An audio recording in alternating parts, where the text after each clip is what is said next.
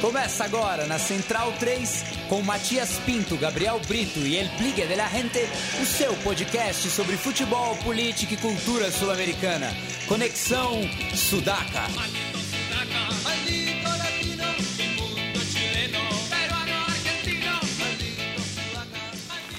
Buenas ouvintes da Central 3, está começando mais um Conexão Sudaca, ocupando e resistindo a sua placa de áudio.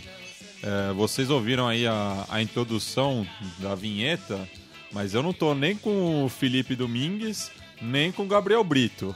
Um, porque é um traidor, tá na antiga metrópole.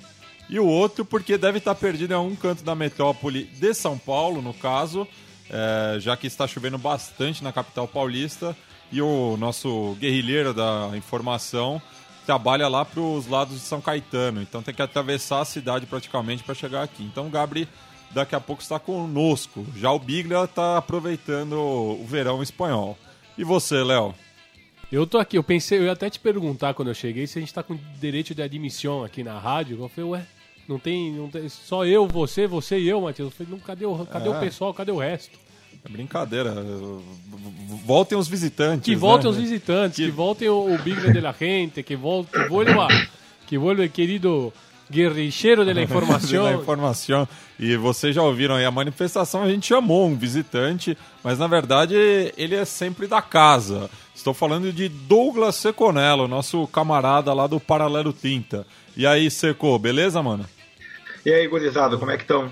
Tamo bem, para falar hoje de milonga e futebol, né? Duas coisas que o senhor domina bastante na crônica. Com, com maestria. É. Quem dera, quem dera. E começar falando do, do seu novo projeto agora, né? O Tango 30. Conta aí pra, pra gente co, co, como surgiu essa ideia.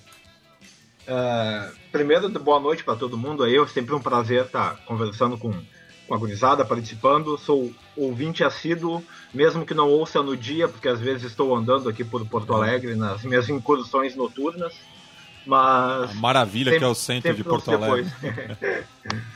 uh, e a gente está com, com, esse projeto novo, na verdade é um projeto bem uh, artesanal, digamos assim. A ideia primeira foi da minha, da minha mulher Aline Viana, uh, e depois eu abracei, a gente está tocando junto uh, para tentar de uma forma modesta promover uma, uma um intercâmbio cultural entre uh, Rio da Prata e Porto Alegre, que ao mesmo tempo são tão próximos e tão distantes.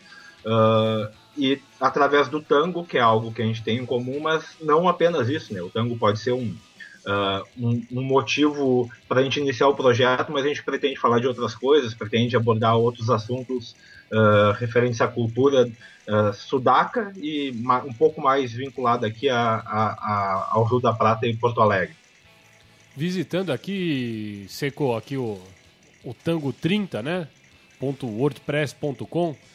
Tô vendo aqui que você tem muita foto com, com, com coisas gostosas aqui, com tomando uma cervejinha, foto de muitos bares, coisa, muita coisa milongueira, né, que você tem frequentado.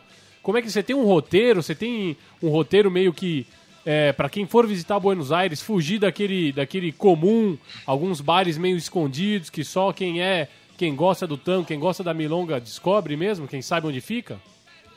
Léo, uh, bom, primeiro que sabe como é que funciona Buenos Aires, né? Buenos Aires pega a gente quando pega de determinada forma, é difícil de se livrar daquilo e tu mais do que eu sabe disso. É, é um lugar, uh, é um lugar apaixonante. Uh, e tem algumas, além das milongas clássicas, lugares do tango ali, às vezes que uh, por serem muito frequentados por turistas acabam perdendo um pouco da essência ou cobrando uh, os olhos da cara, assim, que comprometem o orçamento do, do, do viajante sem dinheiro, como é o meu caso. tem um circuito bem interessante que acontece no, no bairro de Almagro ali, que é, tem o Bar Sanata, uh, que é um bar que só com, tem shows durante toda a semana com artistas do bairro, é bem legal. Uh, no domingo, inclusive, se eu não me engano, eles fazem uma milonguinha pequenininha, então o pessoal pode bailar ali.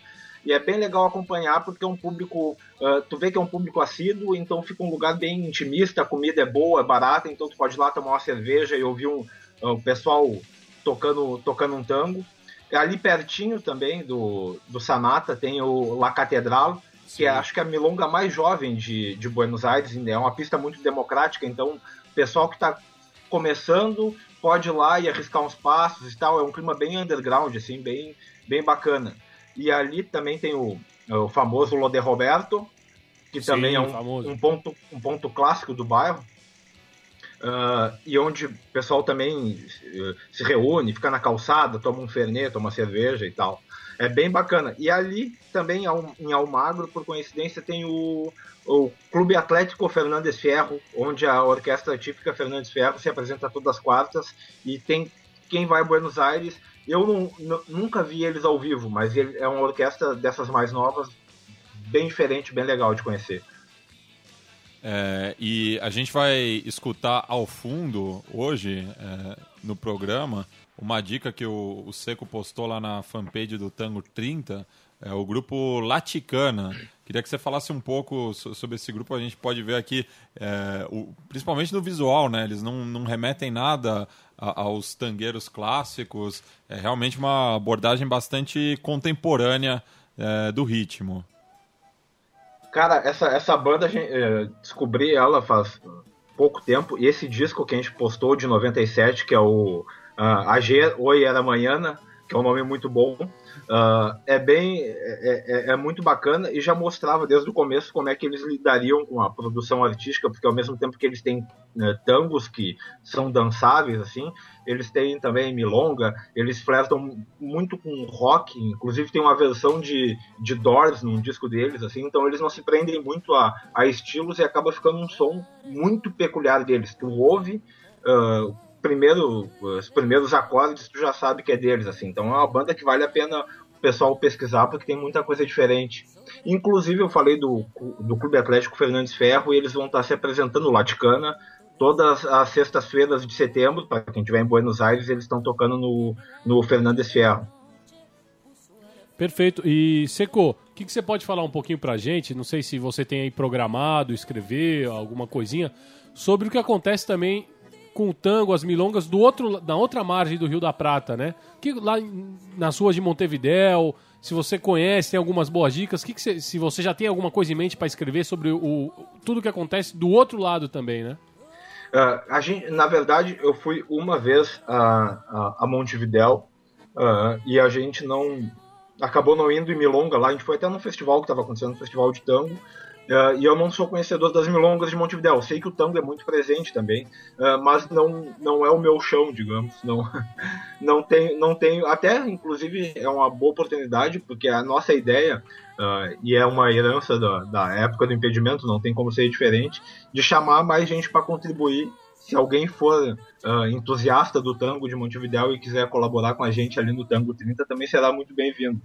Uh, por enquanto eu não conheço muito, até é uma boa oportunidade para voltar e conhecer a, a cidade que eu sempre, quando eu fui lá, pelo menos me pareceu uh, muito muito encantadora assim para ser andado novamente.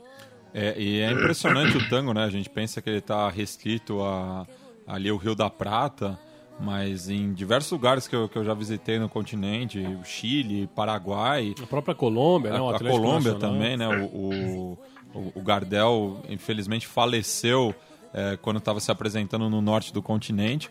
É, o tango ele é muito abraçado é, por diversos países aqui da região.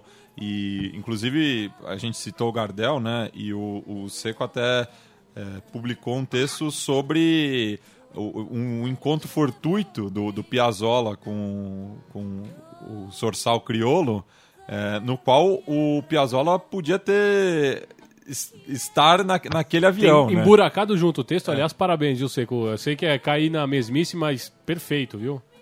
Cara, essa, essa história, as pessoas, algumas já conhecem e tal, mas eu lendo uma biografia do Piazzolla me deparei com ela e ela é um, é um troço fenomenal, assim, porque é, é uma coincidência muito uh, perfeita do, do destino e pensar que o, o, sindicato dos músicos e o Dom Vicente Piazzolla não deixou o Astor embarcar com o Gardel para a turnê é um negócio muito louco pensando hoje.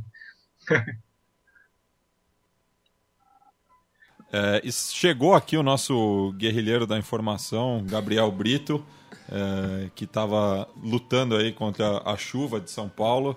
Que é um, é um negócio curioso, E né? lutando contra São Paulo também. Lutando né? contra São Paulo sempre. né?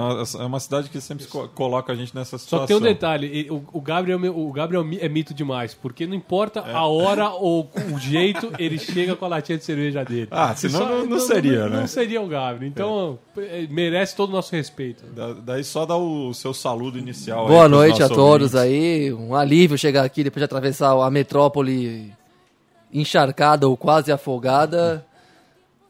Trens e metrôs em operação tartaruga por razões técnicas, mas estão aí vi- e o postinho também está sempre aí para abastecer o programa.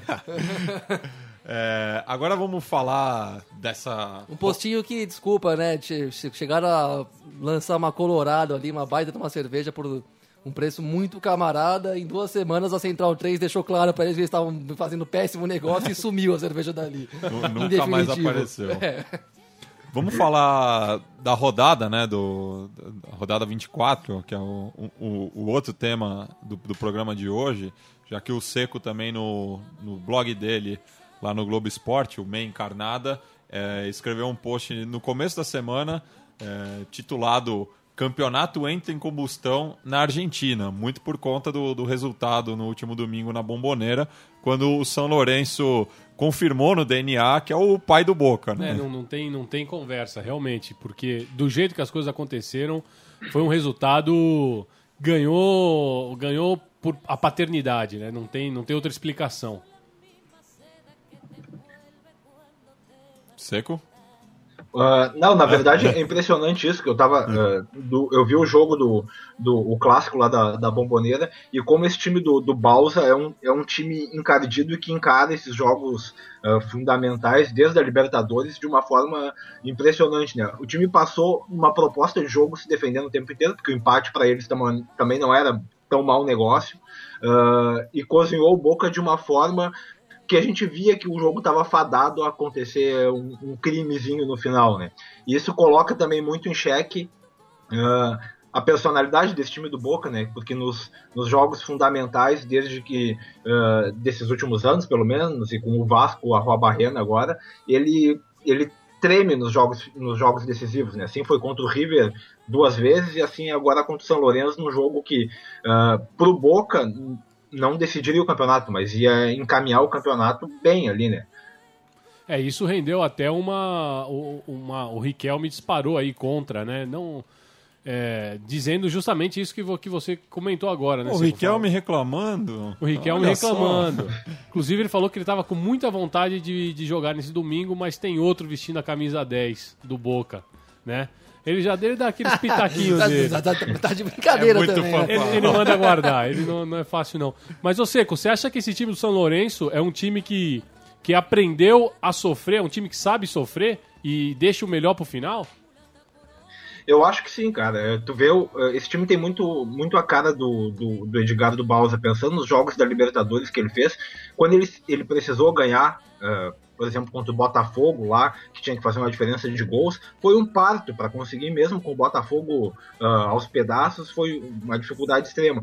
E em jogos em que ele ah, poderia esperar o adversário, digamos, ele, ele saiu muito bem, ele vem saindo muito bem desde então. Ah, tem que ver agora no clássico do, do, do sul de Buenos Aires, lá contra o Huracan, como é que ele vai se comportar, né? Porque ele vai ter que propor o jogo, mesmo jogando lá em Parque Patrício. E o Huracan que tá brigando na parte de baixo, né? Ele tá. Não tá tão periclitante quanto o Cruzeiro del Norte ou o mesmo o Nueva Chicago, mas ainda tá numa situação muito incômoda. Então não, não vai ser um jogo tranquilo pro São Lourenço, até porque o clássico foi reeditado só nessa temporada, né? Devido ao, ao rebaixamento e à permanência do Globito na B. É, e o primeiro jogo foi no, no né? Então a- agora o São Lourenço vai jogar diante da torcida rival.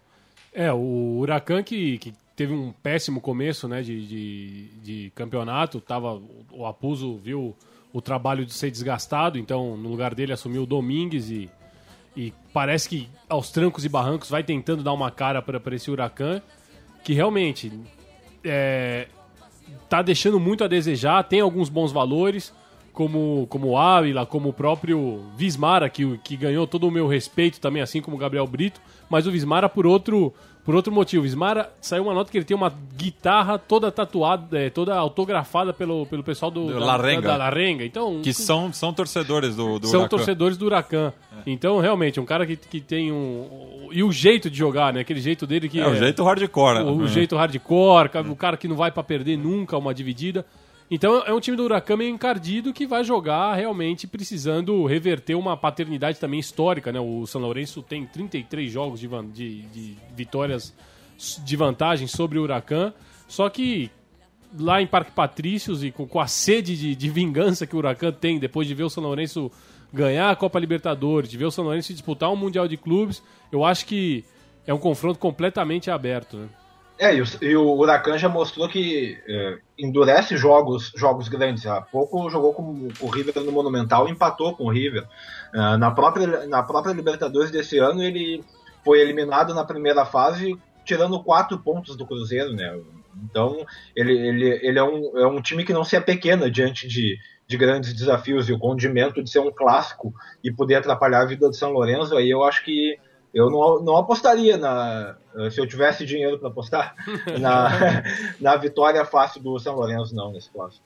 Se tivesse a, a loteca, eu acho que esse jogo era a coluna do meio, né? Ah, se, se, o, se, o jogo, se o jogo fosse na terça, eu saberia do meu resultado na loteca segunda, mas não. não é.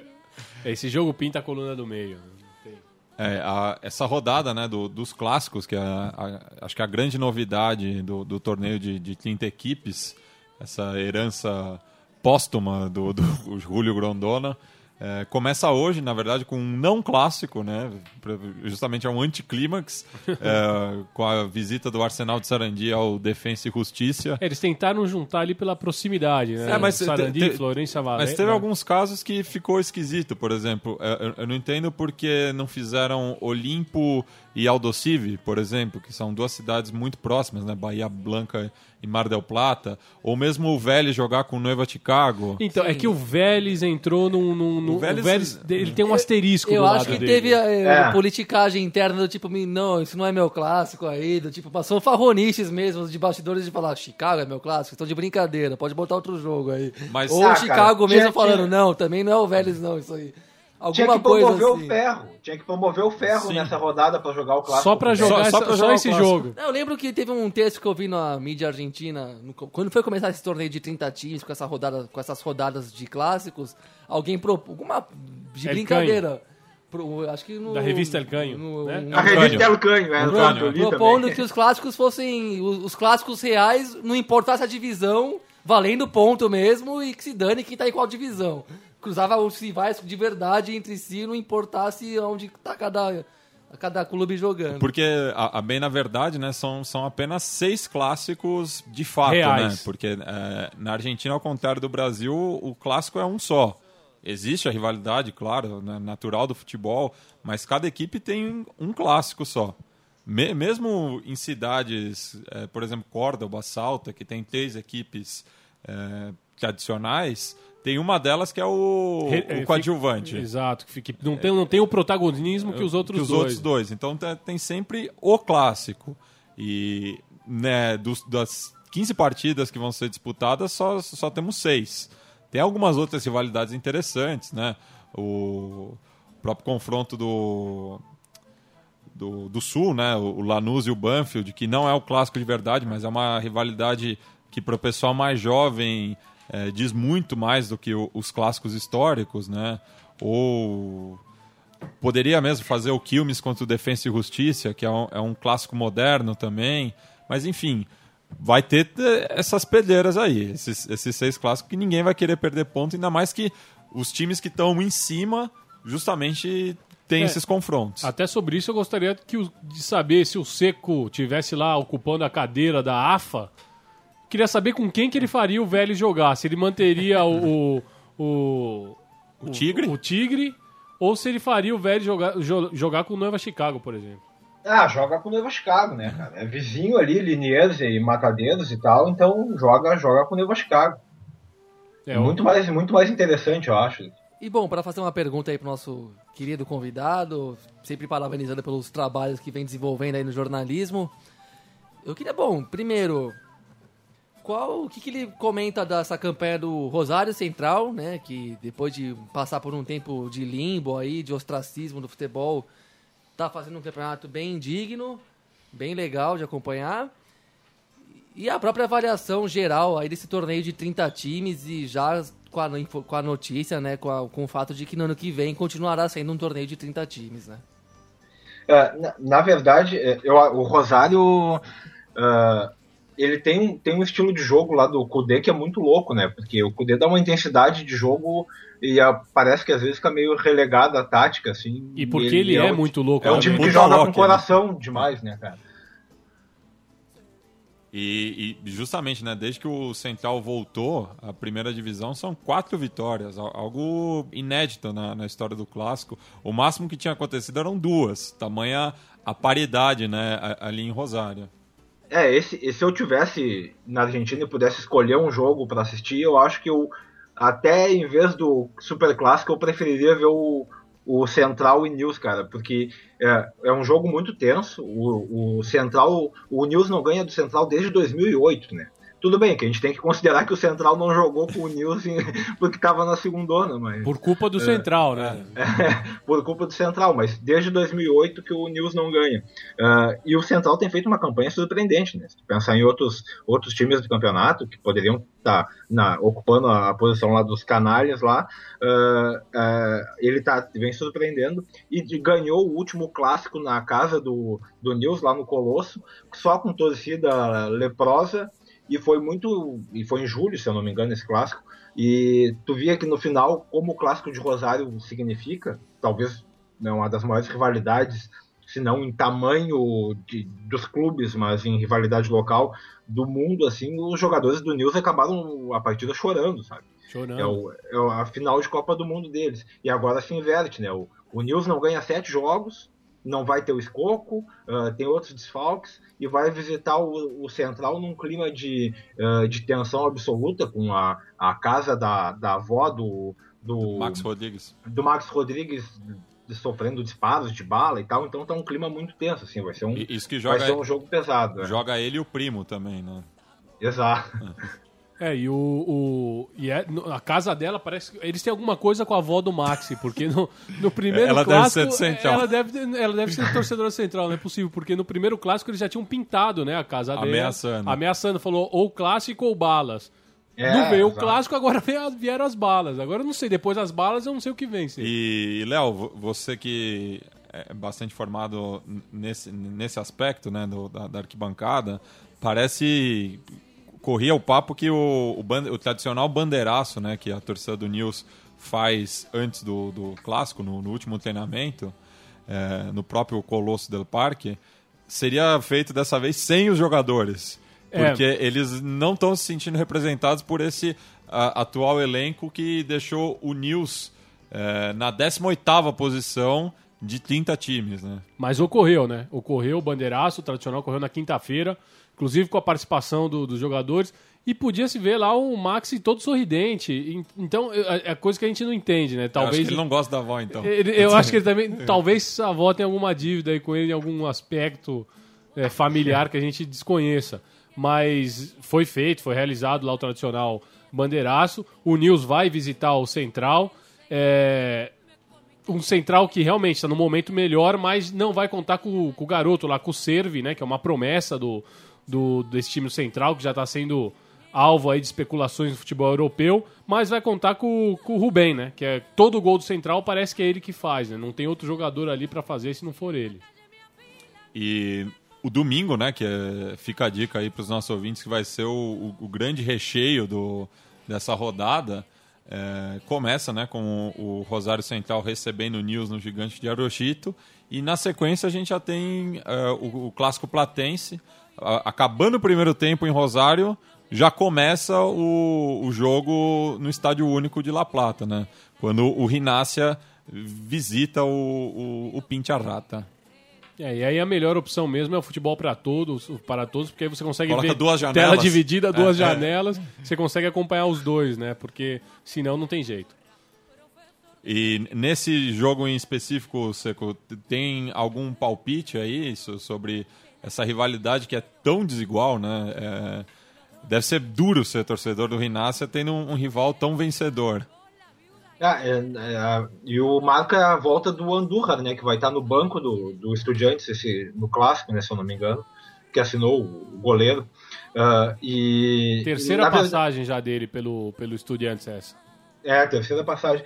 Na verdade, o ginásio caiu um pouco, mas vinha surpreendendo, né? É, naquele jogo contra o Boca Juniors, por exemplo, para mostrar como o Trollio, ele tem um time muito bem armado. O Boca ficou com um jogador a mais desde os 20 minutos e, e o ginásio uh, conseguiu segurar até o final do, do, segundo tempo, quando tomou um gol. Uh, eu acho que é um jogo muito igual, até a posição na tabela mostra isso, que os dois times estão com a mesma pontuação, né? Ambos, o ginásio estava bem, caiu um pouco, o é, perdeu, meio que decepcionando, é. Perdeu quatro dos últimos cinco jogos, né? É, é, então eu acho que eu acho que é um jogo um jogo para a coluna do meio aí. Ninguém tem muita ambição a não ser ganhar do, do rival. Eu acho que vai vai ficar meio igual esse confronto. E eu, eu, eu queria mesmo a presença do, do nosso Biglia de la Rente no programa de hoje, porque a gente já vinha conversando aqui no, nos bastidores da Central 3 de que é, é, é um caso esquizofrênico a, o atual clássico platense, né? Já que o, o Trolho é um treinador bilardista e tá sim, no Rinácia, enquanto que o, o Milito, né? O Gabriel Milito, é, herdeiro do menotismo, está treinando o, o Estudiantes. Estudiante. Então, é, o pessoal lá em La Plata não está se reconhecendo muito na figura dos seus treinadores. Se bem que o, o Trolho conquistou né, boa parte da torcida do Rinácia, principalmente a, a mãe da presidenta Cristina Fernandes Kirchner, que é uma. tá em todos os jogos lá no Bosque. É, o, é, é, realmente é um caso a ser estudado esse, esse, esse duelo. É, eu vi que o Seco vota ali pela coluna do meio, mas não tem jeito. Eu acho que nesse duelo entre estudantes e gimnasia, sempre, sempre alguma coisa vai acontecer. Algum, os planetas vão se alinhar, vai estourar uma bomba atômica em algum lugar e o Estudiantes vai ganhar. De algum jeito vai sair com, com a vitória. Ah, coitado, coitado do ginásio, cara. Eu simpatizo, eu, eu até comentei esses dias, acho que no Twitter ali, caminhando em La Plata e ver um pai, sei lá, de 35 anos com, a, com um filho de 4 anos pela mão fardado de ginásio, olha, meus parabéns para eles. Né? Tem, tem, que ter o. Ainda que, eu não sei disso, mas alguém me informou ali e comentou, eu não sabia, que o ginásio em La Plata tem mais torcida que o Estudiantes, entendeu? Eu não sei se isso é verdade Uma ou não. cara de lenda essa informação aí. Eu já ouvi é. também. Polêmica. Eu, polêmica. No passado pode até ter sido, né? Mas eu, eu lembro quando o Estudiante visitou São Paulo aqui pela Libertadores em 2006 um, um trapo bem destacável dentro, de, na torcida deles era 53%. Porque tinha é. saído uma pesquisa recente que a torcida do, do Estudiantes representava 53% da capital da província. Ó, mas, mas... então, então, 53, 53 a margem de, é a margem de erro. então, mas não, mas... Ou então, ou então o cara que, que me comentou comigo no Twitter tweetou, sei lá, desde 1940 ali, é. um tweet guardado, agendado, de repente. Não, não deve ter sido um Instituto Paraná de pesquisas. Tá? É, mas, mas mesmo assim, Seco, pensa só, porque tendo é, ao longo dos anos, vendo o Estudiantes ser campeão, vendo o Estudiantes ganhar quatro Libertadores, bater no Gimnasia na ida, na volta, no meio do caminho, e mesmo assim manter 47% da, da torcida da cidade, é, é, é um bom desempenho, hein? É, diga-se de passagem aí, ó, a torcida do Gimnasia faz bonito. Não, e inclusive hoje eu estava pensando, vendo do clássico, uh, que tem a amizade do, do Atlético Mineiro com, com o Estudiantes, né, por toda a questão lá de, de enfrentamentos com os rivais, e quando o Inter tirou o Estudiantes da. Quando venceu a Sul-Americana em 2008, depois tirou o Estudiantes em 2009, a torcida do ginásio estendeu uma faixa agradecendo ao Inter e tal, rolou uma certa simpatia, assim, e eu pensei, pô, os caras tinham tomado 7 a 0 em 2006 num clássico Uh, e daí uh, se contentaram com os estudantes não ganhando uh, mais um título internacional, sabe? É, é uma, uma rivalidade díspara, assim. Se bem que eu não posso falar de 7 a 0 5 a 0 em clássico. no, na, na, na, atual conjuntura... É, né? Nem sei por que eu citei isso. e daí também no domingo, né, seguindo essa maratona aí de clássicos, no- novamente, quando acabar o primeiro tempo no Estádio Único La Plata, Tela dividida. tela dividida, porque no Cemitério de, de los Elefantes, um dos melhores nomes de estádio na Argentina, começa o clássico santafesino. E esse é muito equilibrado. É impressionante o, o equilíbrio é, que a gente observa às margens do Rio Paraná.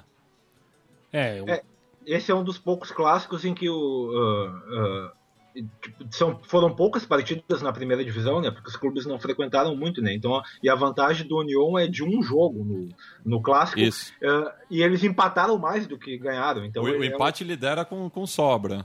É, é- é parecido com o clássico rosarino, que também o, o empate lidera a estatística, só que o, o Central tem uma vantagem um pouco maior em relação ao News. No caso aí de Santa Fé, é um jogo só en- entre os dois.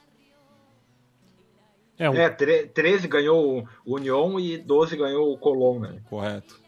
é um Colom que a gente tem lá o nosso querido Clemente Rodrigues, que veio, fez um turismo aqui por alguns anos aqui, Ficou, conheceu, do- ficou dois anos ali em Cotia, curtindo a vida doidada. e depois conheceu o litoral. Ele ficava, dia de semana ele tava lá em Cotia, sexta-feira, meio-dia, ele pegava litoral de São Paulo, conheceu tudo de...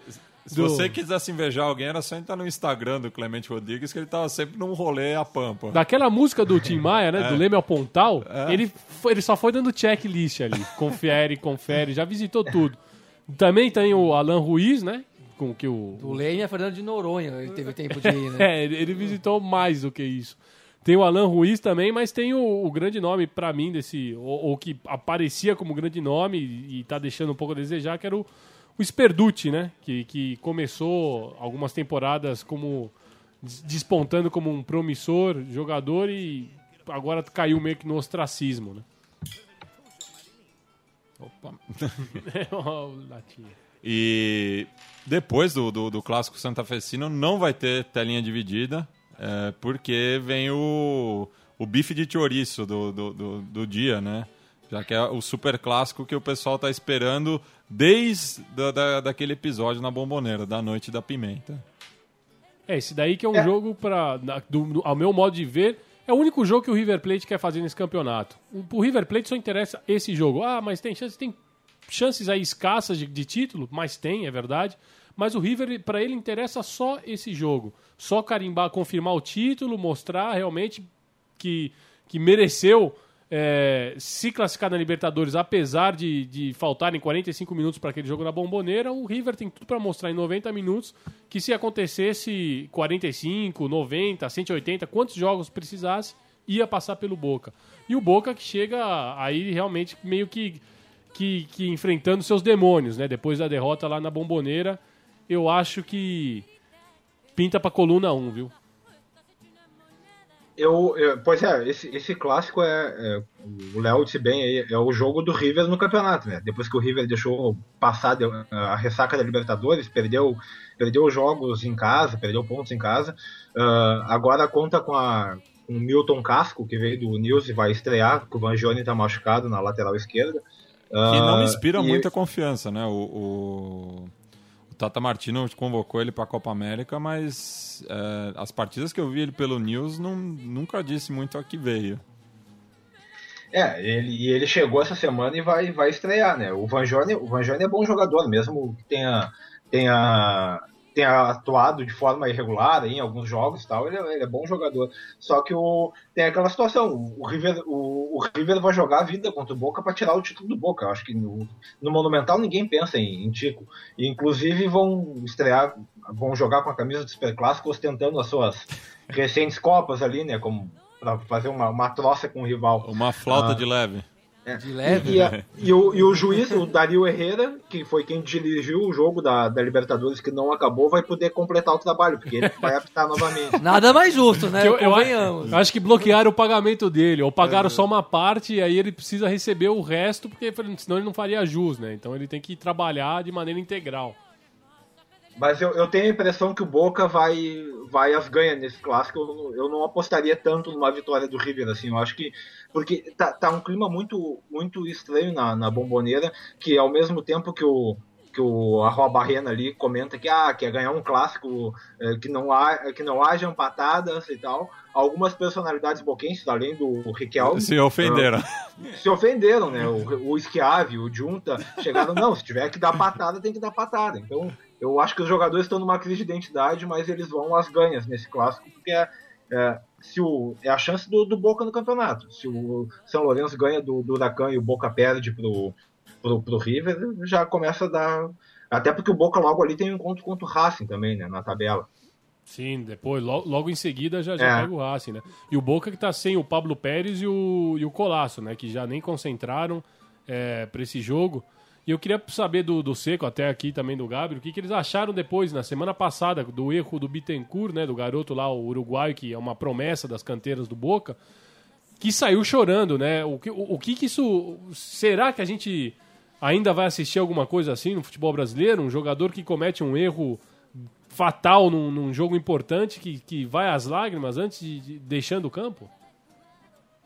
Ah, eu, eu, eu fiquei feliz com a, com a, com a vitória do, do São Lourenço contra o Boca pelo campeonato, assim, eu achei, achei legal. Mas deu pena que foi o erro foi justamente do Bentancur, né? Que ah, ele estava bem no jogo e deu um passe, já sei lá por que motivo, cansaço, desconcentração no final do jogo, uh, e saiu chorando. E, é, de fato, como eu citei antes do News, os jogadores chorando depois de um, de um clássico contra o Central, ver um jogador sentir tanto um erro, aqui diriam que não, é do jogo. Pô, é do jogo, mas o cara sentiu na pele aquilo, sabe? Mas não é só um foi, jogo, né? Foi, foi, comovente. E, inclusive, prova de que a torcida do Boca entendeu isso é que, ao mesmo tempo que na, no Twitter, no Facebook, o pessoal condenava a atitude do Boca de não ganhar os jogos importantes, totalmente absolvia o Bentancur pelo erro, porque sabia que o erro não era do Guri, né? Que, afinal de contas, uh, é, é muito jovem ainda e tem um, provavelmente vai ter uma carreira brilhante ainda lá, na, lá no bairro de La Boca. É, bom, sobre isso eu penso coisas diferentes, assim, né? Claro que eu acho. No fim de tudo, eu acho bonito o cara sentir o peso do futebol, da camisa que veste dessa forma, como esse menino do Boca. E no caso do Nils, o jogo que eu assisti mesmo, até escrevi um texto sobre esse jogo, que eu achei uma coisa é pesado mesmo. E o pessoal leva, leva o sentimento do torcedor para dentro de campo, e isso sempre vai ser louvável. Mas no caso do Boca, depois do que foi esse confronto contra o River pela Libertadores, é bom ter um pé atrás também, porque tem uma, uma carga negativa meio visível, na minha opinião. Não relacionada a esse. ao garoto aí que errou e tal, mas em si, naquele dia nefasto para mim do, do jogo do Gás da Bomboneira, onde se você sente uma carga que vai além do, da esportividade, mas da, e, da, e, e não só da esportividade, como do próprio significado da camisa, da rivalidade, que são muito grandes mesmo esses significados, mas uma coisa que perdeu demais a que pode passar um pouco da fronteira do, do que interessa no futebol mesmo, né? Do Boca levar uma carga de coisas que teve a ver com com sujeira mesmo ali, né? Aquele gás até hoje ninguém esclareceu direito qual foi o interesse por trás daquilo. Certamente não foi um ato de descontrole do torcedor do famoso padeiro napolitano, não foi um ato de descontrole, foi premeditado na minha visão aquilo lá. E não está esclarecido, a gente sabe que tem treta de, de interesse escuso em torno do, do time, da torcida, do controle dessas coisas. E se o Boca levar isso de novo para dentro de campo contra o River, a gente corre o risco de ver outro não jogo, porque aquele jogo que estava 0 a 0 e foi interrompido, não era, estava sendo um não jogo, era só pancada, tensão, provocação, o Boca completamente sem controle do seu comportamento, já estava tá, meio visível naquele primeiro tempo. E se levar de novo isso para um jogo contra o River domingo, vai levar pau de novo, e até merecidamente, porque tá fugindo um pouco do que, que é a loucura que o futebol leva causa na gente, daquilo que é a perda total de controle e tal, né? Então vamos separar. Eu separo um pouco o, o sentimento do jogador autêntico que chora porque perdeu em casa do rival, porque errou num jogo decisivo, daquele que começa a, trazer elementos que só contaminam o jogo. Então, pelo momento, eu não concordo muito com as declarações do, dos ex-jogadores boquenses de falar, não, se, se tiver que dar patada, é, tem que dar.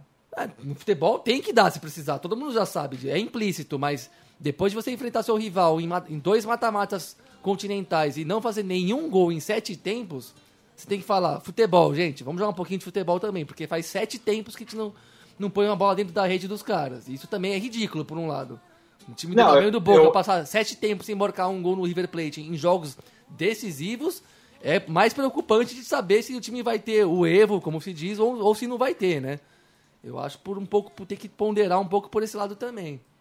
É que na verdade, eu, não, eu concordo, concordo totalmente, mas é que no, no, no, imaginário da torcida do Boca e a- do próprio clube, eles estavam acostumados a ganhar a lo Boca, como dizem, e no entanto, no- no- nos últimos clássicos contra o River, nem jogaram nada, porque o River jogou muito mais do que o Boca, então, jogou e jogou com mais vontade que o Boca, inclusive. Sim, jogou. É, Realmente. É, e, e inclusive, e, e daí eu- essa apatia que meio que contamina. E eu acho que, por exemplo, no caso do Bentancur, não sei se tinha algum outro fator externo ah, que envolvesse aquilo, mas ele não é um, um jogador que esteja na mira da torcida, digamos. Então, por isso que eu acho que foi um sentimento próximo da, da honestidade, assim, do que trazendo alguma coisa de fora, porque ele não era uma, ah, um jogador visado por, por críticas e tal, até porque ele é um cara que está começando agora, mais ou menos por isso. E o nosso Federico Peretti, é, que está realizando um, um puta trabalho, né? segui- Seguindo com a- aquela pegada que ele fazia no El Outro Futebol, é, no programa de outra categoria, que dá para ver pelo YouTube também. Fica a dica aí para os ouvintes. Ele acabou de twittar aqui. Corri todo el día, pero lo logré. Cheguei a casa a tempo para ver el gr- gran clássico, Defensa Arsenal. Graças, Dom Julio, por tu legado. E realmente, é- essa rodada começar com esse duelo em especial, né? É, Dois times bem sem graça, né? O, o Defensa até os anos 70 era um, era um time é, ligado a uma companhia de ônibus. é, e o Arsenal, não precisa nem falar, né? Justamente o legado do Dom Julio é ter o Arsenal de Sarandi na primeira divisão. O ainda. Defensa tinha uma curiosidade interessante da torcida que, apesar deles usarem uma amarelinha, né?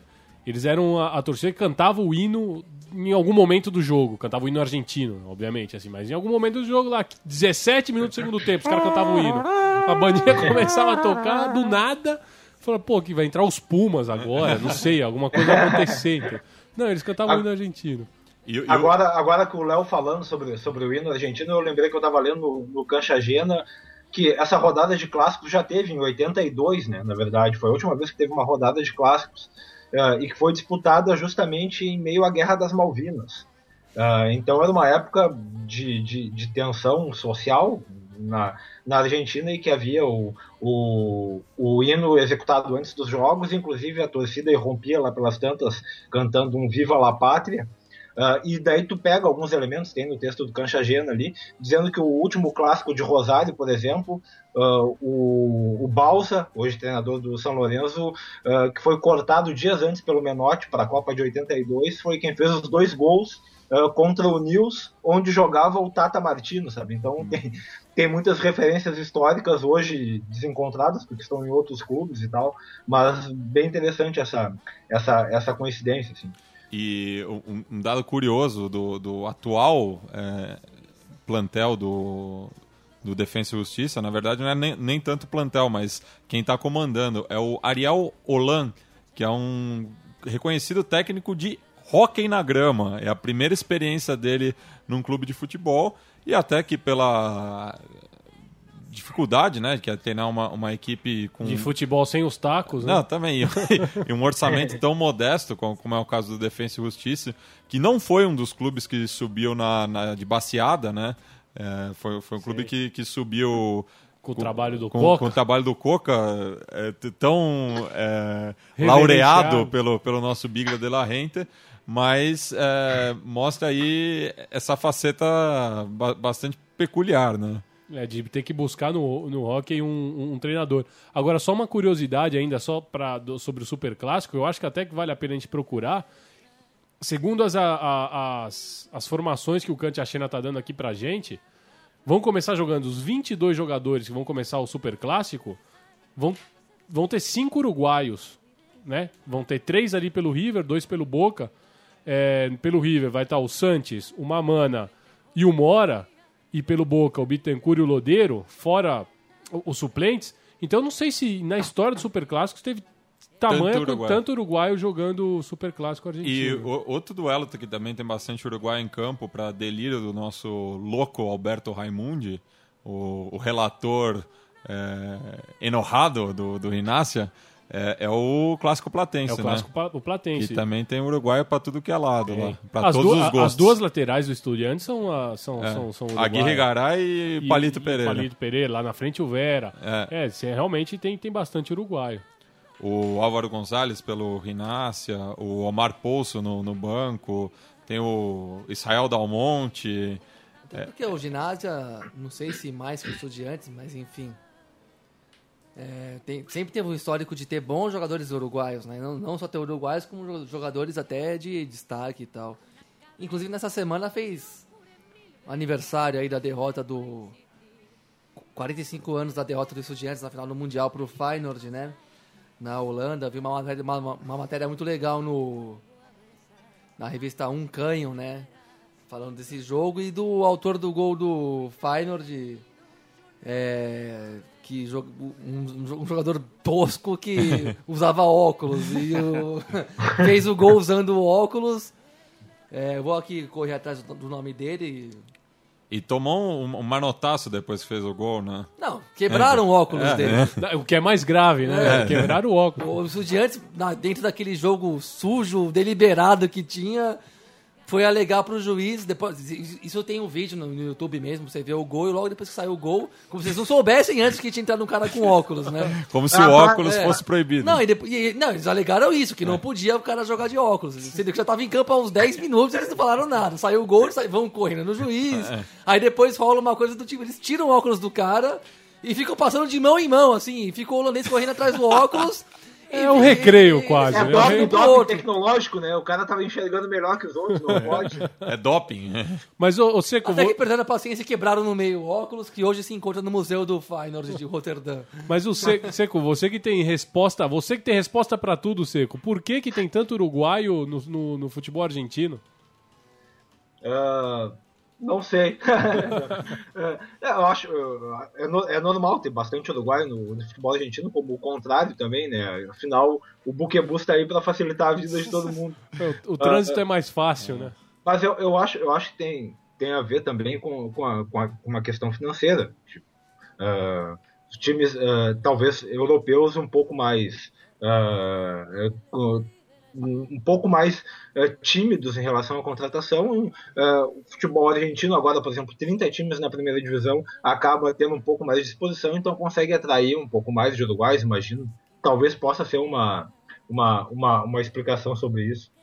E Só para completar a informação Tá. aqui, o autor do gol do Feyenoord é o- foi o holandês Joop van Dijl, um jogador que passou cerca de 10 anos pelo clube de Roterdã e nunca teve muito destaque, tanto que fez 100, 107 jogos nesses 10 anos de clube, que é poucos relativamente, mas fez esse gol e tem seus óculos é, eternizados no, no museu do, do clube holandês. Fantástico. E a gente passou meio batido também, porque são tantos jogos, mas esqueceu de falar do clássico de Avejaneda, né? Que é, olhando pela tabela é, é o confronto mais interessante, né? Porque eles estão separados apenas por cinco pontos. É bem certo que o Racing tem um, um jogo a menos, porque o Tribunal de Penas ainda não é, avaliou a partida suspensa contra o Godoy Cruz, né, na qual a Barra Brava do Clube Mendocino provocou vários destroços ali no, no estádio é, da capital da província. Mas é, é um jogo que no momento está bastante equilibrado. Né? E- e- esse realmente eu acho que é o mais difícil de palpitar.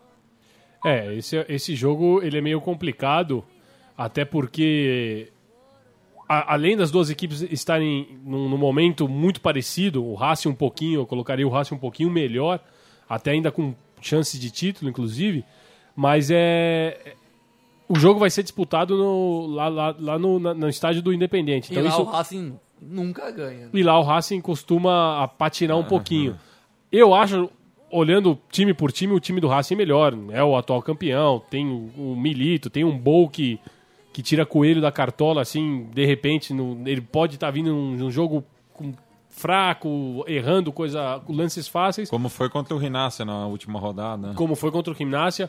Mas de repente ele tira dois coelhos da cartola e resolve a parada. Então pode ser que aconteça alguma coisa nesse sentido. Mas realmente é, é um jogo com prognóstico aberto.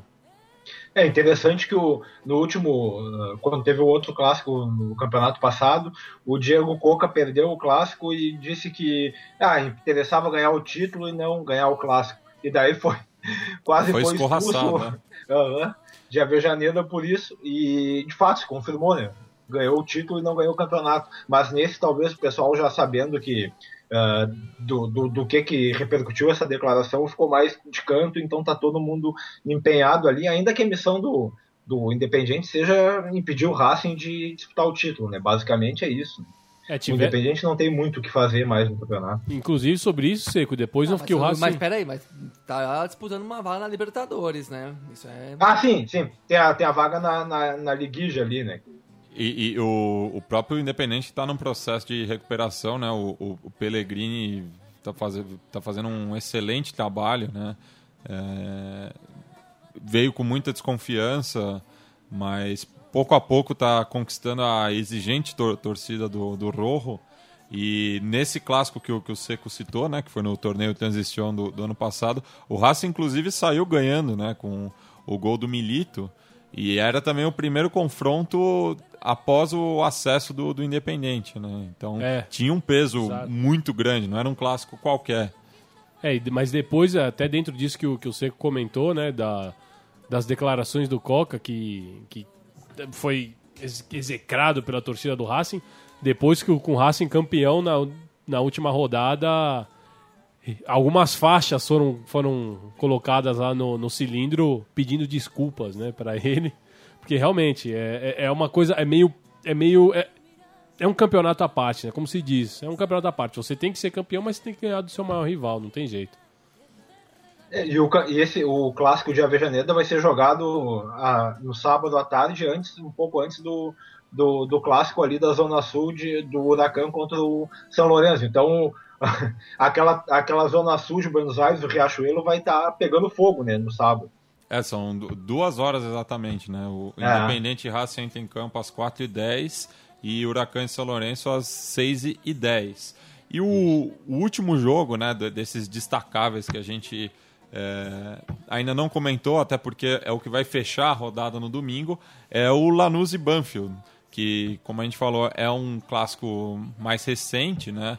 Não tem ainda essa carga histórica é, como os outros confrontos, mas pouco a pouco tem se tornado uma rivalidade bastante interessante e já está criando uma, uma aura em torno é, desse confronto que vai ser realizado lá na Fortaleza, na cidade de Lanús. É, muito pela. é, Foi ganhando protagonismo também, muito pela, pela derrocada dos, dos rivais, tanto de Lanús quanto de estu, do, estudia, do, do Banfield, né? Perdão.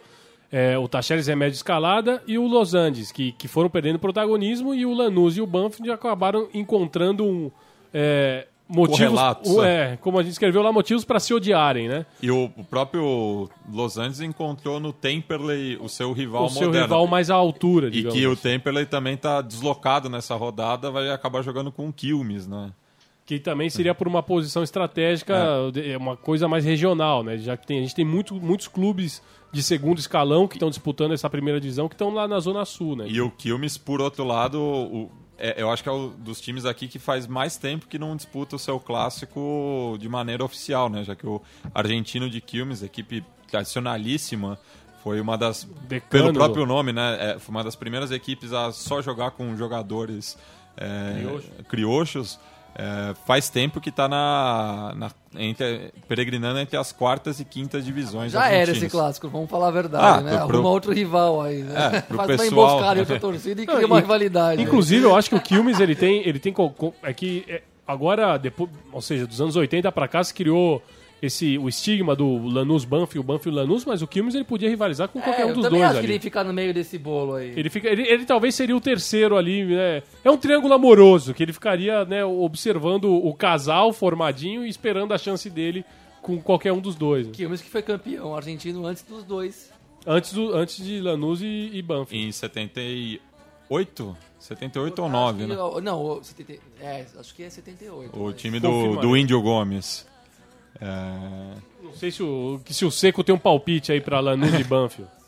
Ah, esse, esse clássico, o novo clássico, digamos, e que é o menos clássico desses, desses todos que a gente estava falando, ah, até, até pela posição no campeonato, o- o- os times estão muito, estão muito tão parecidos, assim, e, e há uma, uma, uma, uma recente paternidade, porque, na verdade, o, o, o Banfield não ganha do, do Lanús ah, faz quatro jogos, né?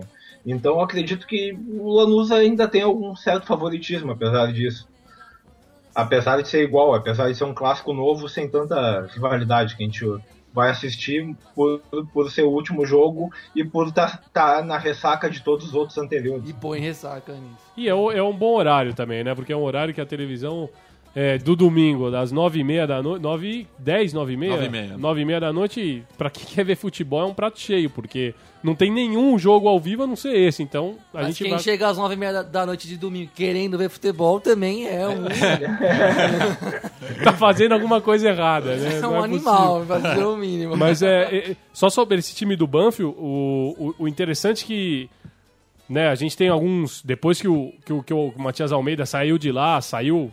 Ele que, que levou o Banfield pra, de volta à primeira divisão, que teve. é, tinha, tem um, conta com o agradecimento da torcida do, do Banfield, mas é um time do Banfield bem interessante, porque o Gil Simeone, né, que tá jogando. O o que nunca jogou na vida dele, tá jogando lá no Banfield, tá metendo gol sempre. lembra muito, pai. Lembra, tu tem, tem muito a ver com o pai, inclusive. A Gil gente- Simeone que tem uma tatuagem com o símbolo da Champions League. É, Ou é- seja- é um absurdo, né? Ou seja, amaldiçoou a carreira, desculpa aí, né? Ou seja, vou, vou torcer pro Lanús agora. Agora tem o Pronto, Lanús. definiu bem, né? Mas tem alguns outros jogadores interessantes, né? Tem o Ervite, tem o, o colombiano Cuero, que também tem, tem... O Ervite que voltou, né? Ele, ele fez parte daquele elenco campeão do, da apertura. Fez, era o camisa 10 aquele Sim. time. Depois Sim, foi pro- sim, sim, pro- sim. Depois ele rodou, Foi pro Boca, Foi vice- pro foi vice-campeão naquela final contra Sim. o Corinthians, inclusive, foi campeão argentino também, com, Com aquele processo Falcione. do Falcione. o Viatri, né? Que também jogou pelo Boca, que estava lesionado. É, então é um time é um time casca grossa esse time do Banfield, né? Que também está começando a encontrar o, o caminho das mãos do Vivas aí. Então, mas por tudo que o, que o Seco resumiu o Gil, a gente tem motivos de sobra para torcer pro Lanús. O, o Gabi tava falando do- dos clássicos perdidos, né? E, e daí a gente, eu tava pensando no, no, no Vélez e, e Ferro. E impressionante, tava citando antes o, aquela rodada de clássicos, que foi a última que teve do segundo Canchagena, de 82. 82 ano em que o Ferro foi campeão nacional invicto, inclusive, já pensou? Cê- cê- seria, seria, um, seria uma boa a gente dar, um- resgatar uma moralzinha pro Ferro e fazer ele jogar com o Vélez. Né? Bah, promover o Ferro só para esse, esse final de semana. Não, O Ferro tá se recuperando, já já, já acho que vamos conseguir ver o, o time de Cavajeito na primeira divisão argentina. Um time E que a- passou por uma recuperação até judicial, né? E com É, o clube voltou pra mão dos sócios, né? sócios, né? Uma história legal aí. E, que... a, e a nota triste foi que derrubaram as arquibancadas de madeira, né? É, eu vi, tava vendo um jogo nesse maravilhoso futebol para todos aí, contra o- um jogo pela, série, pela segunda divisão, e não tinha arquibancada nenhuma ali na frente, aí pensei, o que aconteceu com, a- com as bancadas ali? Mas é isso, né? Deve, até porque... Mas ma- e- eles, eles preservaram um, uma, uma parte, né? Uma parte da, da, da antiga arquibancada eles preservaram, como até como um registro histórico, como, como sei lá, né? Pra quem chegar lá ainda tem um cantinho pra olhar e se emocionar. E eu perdi de ver as arquibancadas de madeira, porque um tempo atrás em Buenos Aires eu ia ver um jogo do Ferro lá em Cabagito, e daí fui me informar e como tinha rolado ah, tensão entre as torcidas, ah, os estádios mais com menos condições de receber jogos estavam todos com portões fechados, então não pude ir lá ver o Ferro no Cabagito e jamais verei as arquibancadas de madeira del Templo de Madeira, como é chamado o estádio. Bueno, é, agradeço mais uma vez a- o bom papo com o Douglas Seconello, que está aí numa nova empreitada, de- dessa vez defendendo através dos textos essa integração entre Buenos Aires e Porto Alegre através da milonga do tango, uma coisa que re- realmente diz muito ao, ao povo porto-alegrense, principalmente portenho. Então, deixo a palavra para ti, Douglas, para fazer alguma consideração final, mandar um saludo especial.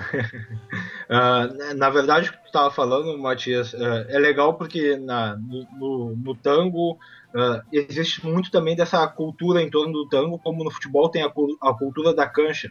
O tango não é só o, o- o baile de tango, dançar tango, como o futebol não é apenas o, o jogo em si. E esse é um dos negócios mais legais, assim, porque ah, a gente tá, a Aline e eu estamos tocando esse projeto.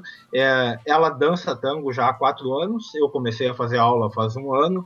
ah, e mesmo antes disso, eu gostava muito de, de, de escutar, gostava da música. E indo para Buenos Aires, comecei a gostar um pouco da cultura disso, assim. Então, ah, tu percebe como ah, as cidades ah, acabam absorvendo esse tipo de cultura em relação ao futebol, em Buenos Aires em relação ao tango, é, é algo que está por tudo, como se fosse um como se fosse a umidade, como se fosse pressão geo- geográfica, assim. É um negócio é um negócio bacana.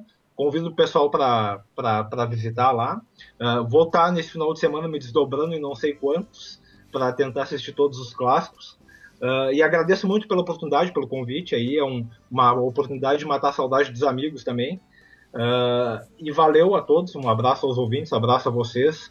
E vamos, vamos, vamos continuar tocando fogo aí no continente.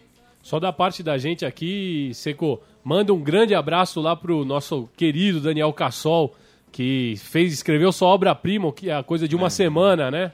Que ele recebeu a Helena.